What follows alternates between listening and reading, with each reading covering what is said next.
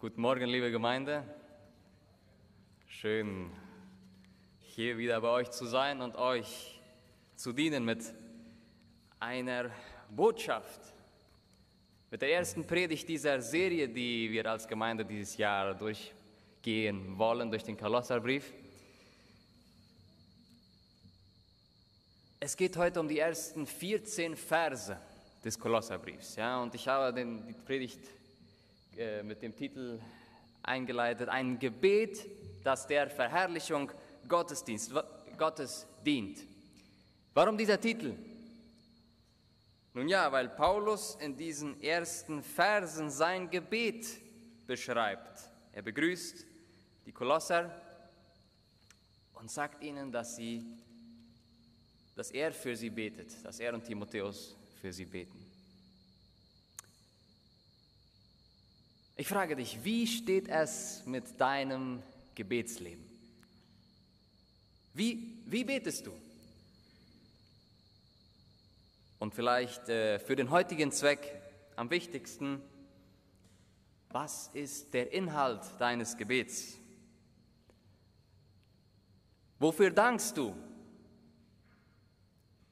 Den Regen, den Frieden, Gesundheit vielleicht? Wofür bittest du? Nun ja, wenn es, wenn es trocken ist, dann, dann bitten wir natürlich um Regen. Ja, jetzt werden wir vielleicht ein bisschen Pause machen damit, eine Weile. Wir bitten vielleicht um Gesundheit, um Bewahrung, um Gelingen und Erfolg. Vielleicht finanzielle Themen auch. Das sind alles sehr schöne Gründe und ich bete auch oft dafür. Und die Bibel zeigt uns mehrere Möglichkeiten, wie unsere Gebete noch tiefgründiger sein können, wie unsere Gebete Gott noch tiefer verherrlichen können, indem wir uns bei den Gebeten nicht mehr so sehr auf uns konzentrieren, sondern auf das, was Gott getan hat, sowohl in unserem Leben als auch in dem Leben anderer. Viele von uns sind seit vielen Jahren Kinder Gottes und wir haben mit der Zeit eine Beziehung zu Gott aufgebaut. Und das heißt, dass wir immer mehr in unserem Gebetsleben wachsen können. Wir wollen uns also heute dieses Gebet von Paulus anschauen und äh, das sich am Anfang des Kolosserbriefes befindet. Und erstmal müssen wir ein bisschen wissen, was ist diese Kolossergemeinde für eine Gemeinde? Nun, bitte so. Die Kolossergemeinde befindet sich, befand sich in der Stadt Kolosse, ja, eine Stadt, die sich nicht so weit ab von Ephesus befand. Und Paulus war eigentlich niemals in dieser Stadt gewesen, bevor er diesen Brief schrieb. Ja. Epaphras war derjenige gewesen, der in dieser Gemeinde das Evangelium gepredigt hatte. Und er kommt jetzt zu Paulus oder ist, hat Paulus auf irgendeine Weise informiert, wie es der Gemeinde geht, welche Schwächen diese Gemeinde hat welche Stärken diese Gemeinde hat. Und Paulus hat daraufhin mit Timotheus diesen Brief geschrieben. Ja? Die Gemeindeglieder dieser Stadt Kolosse waren wahrscheinlich hauptsächlich Heiden.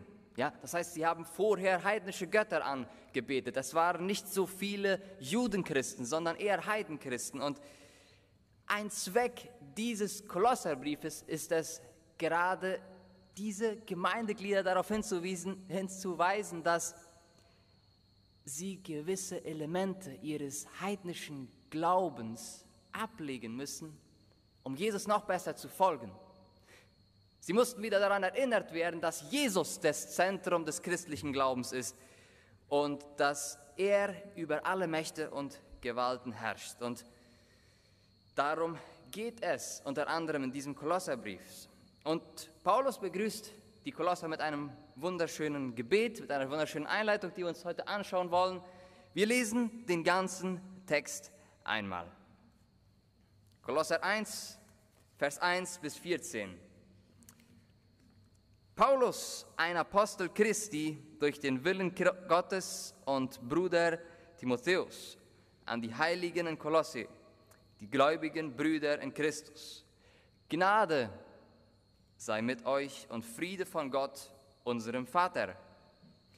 Wir danken Gott, dem Vater unseres Herrn Jesus Christus, alle Zeit, wenn wir für euch beten, da wir gehört haben von eurem Glauben an Christus Jesus und von der Liebe, die ihr zu allen Heiligen habt, um der Hoffnung willen, die für euch bereit ist im Himmel.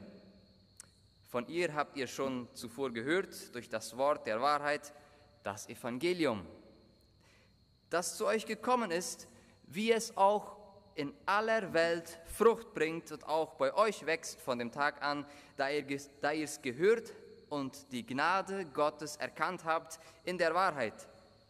So habt ihr es gelernt von Epaphras, unserem lieben Mitknecht, der ein treuer Diener Christi für euch ist, der uns berichtet hat von eurer Liebe im Geist. Darum lassen wir auch nicht von dem Tag an, an dem wir es gehört haben, nicht ab, für euch zu beten und zu bitten, dass ihr erfüllt werdet mit der Erkenntnis seines Willens in aller geistlichen Weisheit und Einsicht, dass ihr des Herrn würdig lebt, ihm in allen Stücken gefällt und Frucht bringt in jedem guten Werk und wächst in der Erkenntnis Gottes und gestärkt werdet mit aller Kraft durch seine herrliche Macht zu aller Geduld und Langmut mit Freuden sagt Dank dem Vater, der euch tüchtig gemacht hat zu dem Erbteil der Heiligen im Licht. Er hat uns errettet von der Macht der Finsternis und hat uns versetzt in das Reich seines lieben Sohnes, in dem wir die Erlösung haben, nämlich die Vergebung der Sünden. Bis da der Text.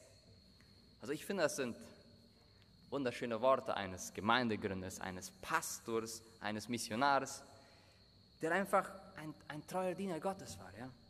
Und wir finden hier mindestens vier Teile im Text. Erstmal eine Einleitung, dann finden wir, wofür Paulus dankbar war, dann finden wir, wofür, worum Paulus bat, Gott bat, und zuletzt finden wir eine Aufforderung an die Heiligen. Wir beginnen mit der Einleitung. Das ist ein, ein Gruß und ein Segensspruch, den Paulus den Kolossern hier zuruft. Er, er sagt, dass er ein Apostel, ein Apostel Christi ist und er ist hundertprozentig davon überzeugt, dass er in Gottes Auftrag handelt. Und er schreibt an die Heiligen, an die Heiligen in Kolosse. Und wir haben vielleicht so ein Konzept von heilig, aber in diesem Text heilig bezieht sich nicht auf eine moralische Qualität, ja, auf die, die Kolosser, die waren nicht ohne Sünde, aber sie waren in einer, sie standen in einer Beziehung zu Gott und, und da Gott heilig ist, waren auch sie heilig. Deshalb kann ich und deshalb kannst auch du aus freiem Gewissen sagen, dass du ein Heiliger, dass du eine Heilige Gottes bist, wenn du ein Kind Gottes bist. Nicht aus moralischer Perfektion, sondern weil Gott uns heilig gemacht hat. Er hat uns abgetrennt von dem Rest der Welt, der ja nicht heilig ist. Und jetzt haben wir die Aufgabe, als Heilige Gottes zu leben.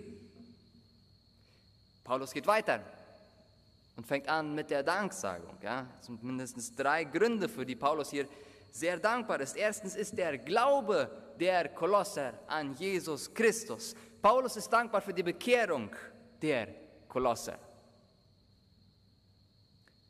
Wann hast du zum letzten Mal für die bekehrten Mitglieder deiner Familie gedankt, deiner Gemeinde, deiner Gesellschaft? Ich meine, wenn wir als Christen daran glauben, dass der Glaube an Jesus Christus uns von der ewigen Verdammnis Gottes rettet, dann ist dieser Glauben an Jesus Christus das größte Geschenk, das Gott uns geben kann. Und wir sollten dankbar dafür sein, wenn unsere Familie, unsere Kinder, unsere Großfamilie am Glauben Jesu festhält. Und besonders in der heutigen Zeit, wo es unzählige andere Möglichkeiten gibt, an die man glauben kann. Findet ihr nicht? Und der Glaube hat, so wie der Text sagt, auch mit Hoffnung zu tun. Und die Hoffnung besteht ja darin, auf etwas zu warten, das man noch nicht sieht. Und Paulus spricht von der Hoffnung, die für euch bereit ist im Himmel. Unser Glaube gibt uns nicht nur Frieden und Kraft in diesem Leben, sondern er lässt uns auf etwas hoffen, das noch kommt. Ja? Dass, dass das Leid, in dem wir vielleicht in unserem Leben sind und das wir fühlen, dass das nicht alles ist. Dass das Leben eine, eine Vorstufe ist. Ja? Eine Vorstufe, in der wir viele Sachen genießen können, in der wir viel lernen können, in der wir Freude und, und Liebe erfahren können. Alles Sachen, die, die bewirken, dass, dass wir sagen, dass wir weiter leben wollen, dass wir lange leben wollen und das ist gut. Aber wir dürfen nicht vergessen, dass wir eine Hoffnung haben, die über dieses Leben hinaufgeht. Dass es das ewige Leben in Gottes Gegenwart ist. Und diese Hoffnung soll Liebe zueinander erwecken. Ich danke besonders für die Lieder, die, die in, der, in der Anbetungszeit äh, gesungen wurden. Die passten einfach sehr gut dazu. Paulus ist für die Liebe dankbar, die viele der Gemeindeglieder aus Kolossä zueinander hatten, um der Hoffnung willen, um des Glaubens willen. Wir hören ja oft von der Liebe, die wir zum Nächsten haben sollen, ja? von der Liebe vielleicht, die wir zu den Feinden haben sollen. Aber Paulus dankt hier ganz spezifisch für die Liebe, die Gemeindeglieder, Gemeindemitglieder, äh, Christen zueinander haben sollten. Ja? Die, die christliche Liebe ist nicht nur etwas, das ich individuell verteile, sondern es ist etwas, das den Leib Christi an für sich charakterisiert. Wenn wir der Leib Christi sind, wenn die Person, die neben dir sitzt, heute Teil des Leibes Christi ist und wenn wir uns als Leib Christi nicht lieben, dann ist irgendwas ganz schief gelaufen. Also, wann haben wir das letzte Mal für die Liebe gedankt, so wie Paulus es tat, für die Liebe, die unsere Gemeindeglieder zueinander haben? Wann, wann haben wir das letzte Mal gedankt für die Hingabe, die unsere Gemeindeglieder haben im Werk Gottes? Ja, für die Diakone, die die kranken Menschen besuchen, für die Wärter, die im letzten trockenen Jahr unseren Rasen durchgekriegt haben. Ich meine, ich weiß nicht, wie viel tausend Liter Wasser dafür verfahren werden mussten. Für die Gemeindeleiter, für die Jugendleiter, für die Seelsorger, für die, die mit Kindern arbeiten, für die älteren Personen, die still zu Hause sitzen und beten. Oder für die Menschen, die ohne viel Aufsehen zu erregen spenden, damit wir in diesem Gemeindehaus Gottesdienst feiern können. Ich weiß nicht, wie du darüber denkst, aber ich sehe in solchen Aktionen liebevolle Hingabe. Und Paulus ist uns ein Vorbild darin, dafür dankbar zu sein. Das dritte, die dritte Sache, für die Paulus dankbar ist, ist das Evangelium, das in aller Welt Frucht bringt. Ja? Und Paulus beschreibt das Evangelium mit zwei Charakteristiken. Wenn wir in den Text schauen, dann ist das Evangelium erstens ein Wort der Wahrheit. Was für eine Wahrheit? Die Wahrheit über Gott. Der an uns Menschen interessiert ist, der seinen Sohn gibt für uns. Die Wahrheit über Jesus, der selbst der Weg, die Wahrheit und das Leben ist. Die Wahrheit ist nicht, ein, ist nicht nur ein System von theologischen Aussagen über Jesus, sondern Jesus sagt, er selbst ist die Wahrheit. Und das Evangelium enthält auch die Wahrheit über den Menschen. Es öffnet den Menschen die Augen für seine eigene Sünde und zeigt uns, dass wir Vergebung bitter nötig haben. Ja? Dass wir Gnade bitter nötig haben. Paulus spricht in Vers 6, wenn wir schauen, in Vers 6 spricht er von der Gnade, die die Kolosser gehört haben und erkannt haben.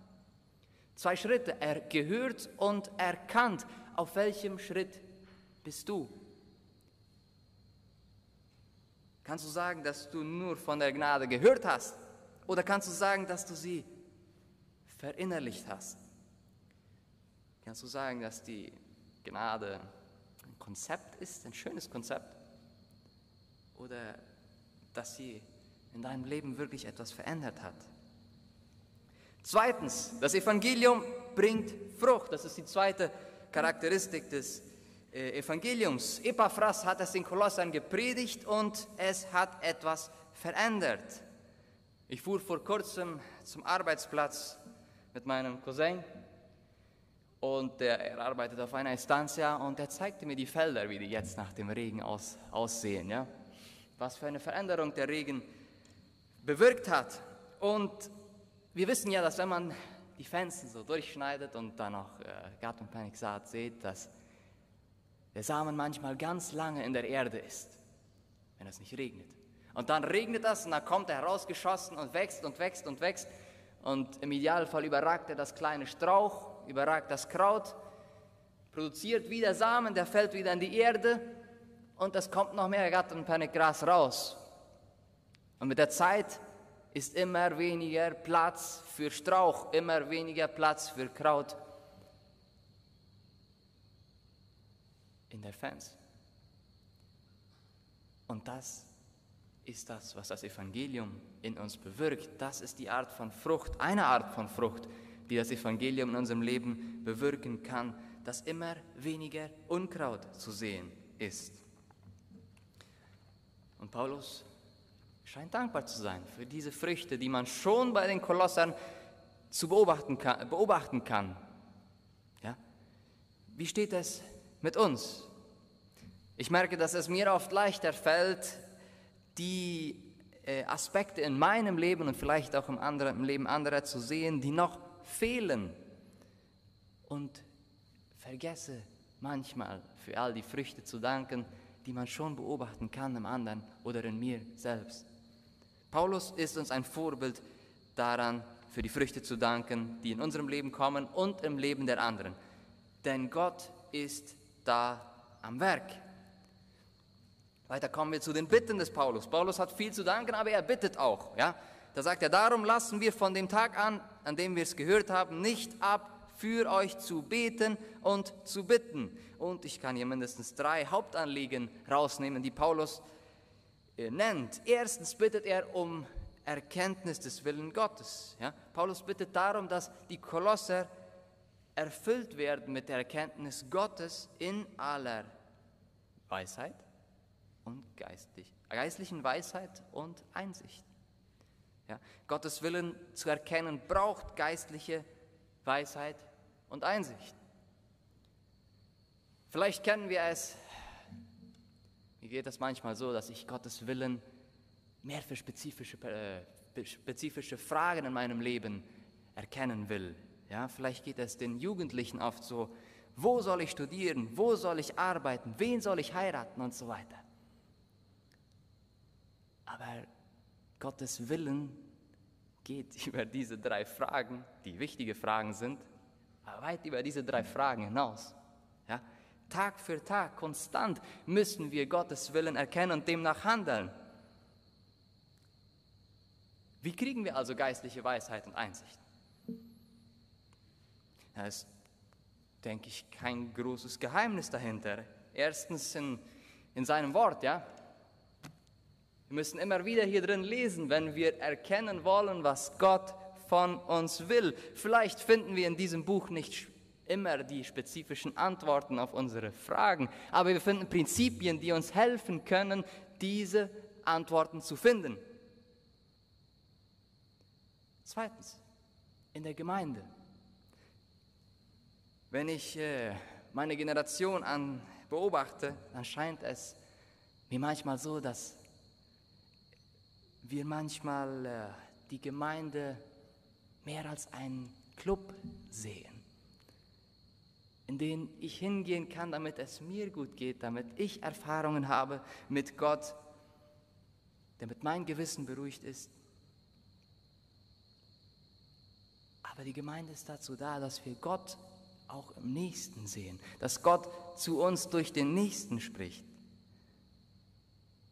dass wir dort die Erkenntnis und Weisheit lernen, kriegen von Gott und durch den Nächsten.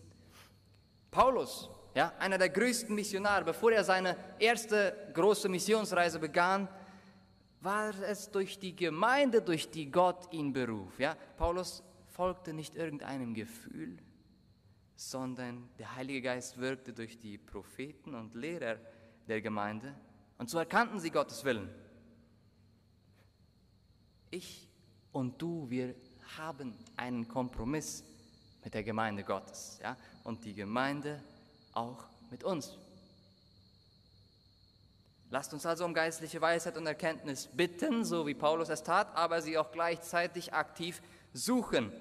Zweiter Grund, für den Paulus, äh, um den Paulus bittet, ist ein Leben, das Gott ehrt. Paulus bittet Gott darum, dass die Kolosse ein Leben führen können, das Gott würdig ist. Ein Leben, das des Herrn würdig ist. Was heißt das? Dem Herrn würdig zu leben. Als Errettet haben wir eine neue Identität in Jesus bekommen und die dürfen wir jetzt ausleben. Bestimmt hast du schon mal beobachtet, dass man oft die Kinder durch ihre Eltern identifiziert. Ja? Wenn ein Vater ein, ein guter Ackerbauer ist, dann ordnet man den Sohn vielleicht auch ungefähr in der Kategorie ein. Wenn ein Vater ein Geschäftsmann oder ein Lehrer ist, dann, dann denkt man, dass der Sohn womöglich auch etwas Ähnliches machen wird. Auf eine ähnliche Art und Weise kann und sollte unsere Umgebung von uns erwarten, dass wir uns bemühen, unseren himmlischen Vater ähnlicher zu werden, weil wir den Titel Kinder Gottes tragen. Und dann dürfen wir uns auch wie solche verhalten. Der dritte Grund, den, um den Paulus bittet, ist Geduld und Langmut. Er bittet um Kraft, sagt der Text. Ich bitte, dass ihr gestärkt werdet mit aller Kraft. Wozu? Zu Geduld und Langmut. Ja? Wenn man sich diese griechischen Worte anschaut, dann haben die noch einen viel tieferen Sinn. Das Wort für Geduld bezieht sich auf eine Person, die lange unter einer schweren Last äh, aushalten muss, einer schweren Situation. Vielleicht identifizierst du dich damit. Deine, eine Krankheit vielleicht lastet auf dir. Ja? Vielleicht hast du viel Stress oder musst viel Druck aushalten.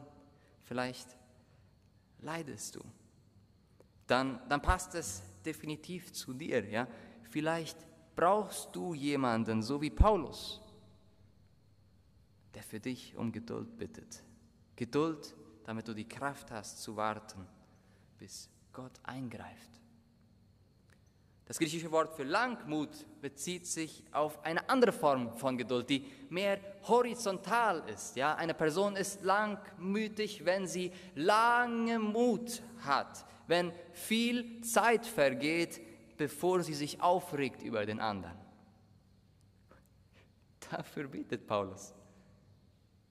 Und vielleicht brauchen auch wir Personen, die für uns beten, dass wir langmütiger werden können, dass wir lernen, barmherziger zu sein, so wie Matthias vorigen Sonntag predigte, geduldiger zu sein mit dem Nächsten. Wir Christen brauchen beides. Geduld, um unter einer Last auszuhalten und Langmut mit dem Nächsten aus der Gemeinde. Zuletzt folgt die Aufforderung an die Gläubigen und Paulus fordert die Gläubigen auf, Gott zu danken für ihre eigene Rettung. Und er formuliert es auf eine sehr schöne Art und Weise. Er sagt, sagt Dank dem Vater, der euch tüchtig, das heißt fähig gemacht hat, zu dem Erbteil der Heiligen im Licht. Er hat uns versetzt in das Reich seines lieben Sohnes, in dem wir Erlösung haben, nämlich die Vergebung der Sünden. Gott hat das bewirkt, was keiner von uns alleine bewirken konnte. Er hat uns fähig gemacht, Kinder Gottes zu werden. Das kann keiner von uns durch seine eigenen Werke erlangen. Jetzt sind wir Bürger des Reiches Gottes. Und in einem Reich ist immer ein König und dieser König ist Jesus. Und wir dürfen dem König dieses Königreichs unterordnet sein. Und dieser Eintritt in das Reich Gottes war nicht umsonst. Ja? Gott hat uns herausgekauft, sagt der Text, aus der Finsternis, aus der Macht der Sünde und somit den Preis bezahlt, den wir niemals bezahlen konnten. Unsere Strafe auf sich genommen, unsere Krankheit auf sich genommen. Denk zurück an eine Sucht, an eine Sünde, die du durch Jesus in deinem Leben zurücklassen konntest. Und so wird in uns die Dankbarkeit für diese Rettung wachsen. All dies ist genug für Paulus, um zu sagen, sagt Dank dem Vater. Und damit möchte ich heute schließen, sagt Dank dem Vater.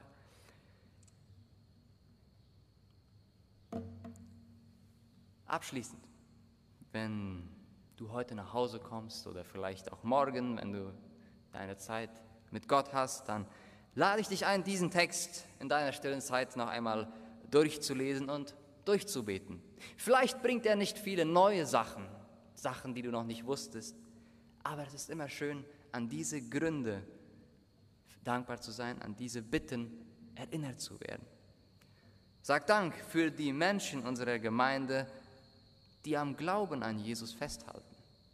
Sag Dank für die Menschen, die durch Hingabe ihre Liebe zur Gemeinde Gottes zum Ausdruck bringen. Und sag Dank für die Früchte, die das Evangelium in deinem Leben schon bringt, die es in dem Leben anderer schon bringt. Und bitte Gott um Erkenntnis.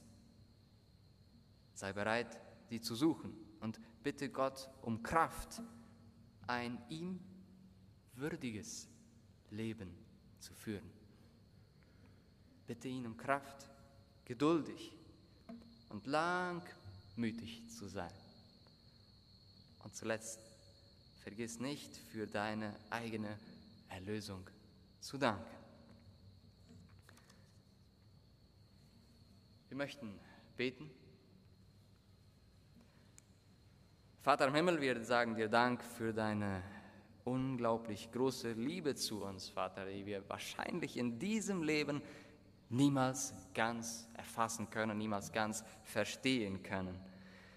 Wir danken dir, Herr Jesus, für all die Früchte, die der Glaube an dich in unserer Gemeinde, in unserer Gesellschaft schon gebracht hat. Manchmal fällt es uns leichter, uns auf die Sachen zu konzentrieren, die noch fehlen, die Sachen zu kritisieren, die noch fehlen. Und das ist auch gut, aber wir wollen dir heute ganz spezifisch dafür danken, was du, was dein Geist schon in dieser Gemeinde bewirkt hat, Herr Jesus. Wir möchten dich bitten, dass du uns hilfst, deinen Willen immer besser zu erkennen, nicht nur in spezifischen Fragen unseres Lebens, sondern im, im Allgemeinen, im Leben, Vater, dass wir nach deinem Willen wirklich leben können, Herr Jesus. Schenk uns Kraft, geduldig zu sein, langmütig zu sein und äh, uns einfach jeden Tag neu nach dir auszurichten. Wir möchten uns dir anbefehlen, in dieses Jahr 2021 hineingehen, im Vertrauen darauf, dass du treu bist, so wie du es bis jetzt auch schon warst und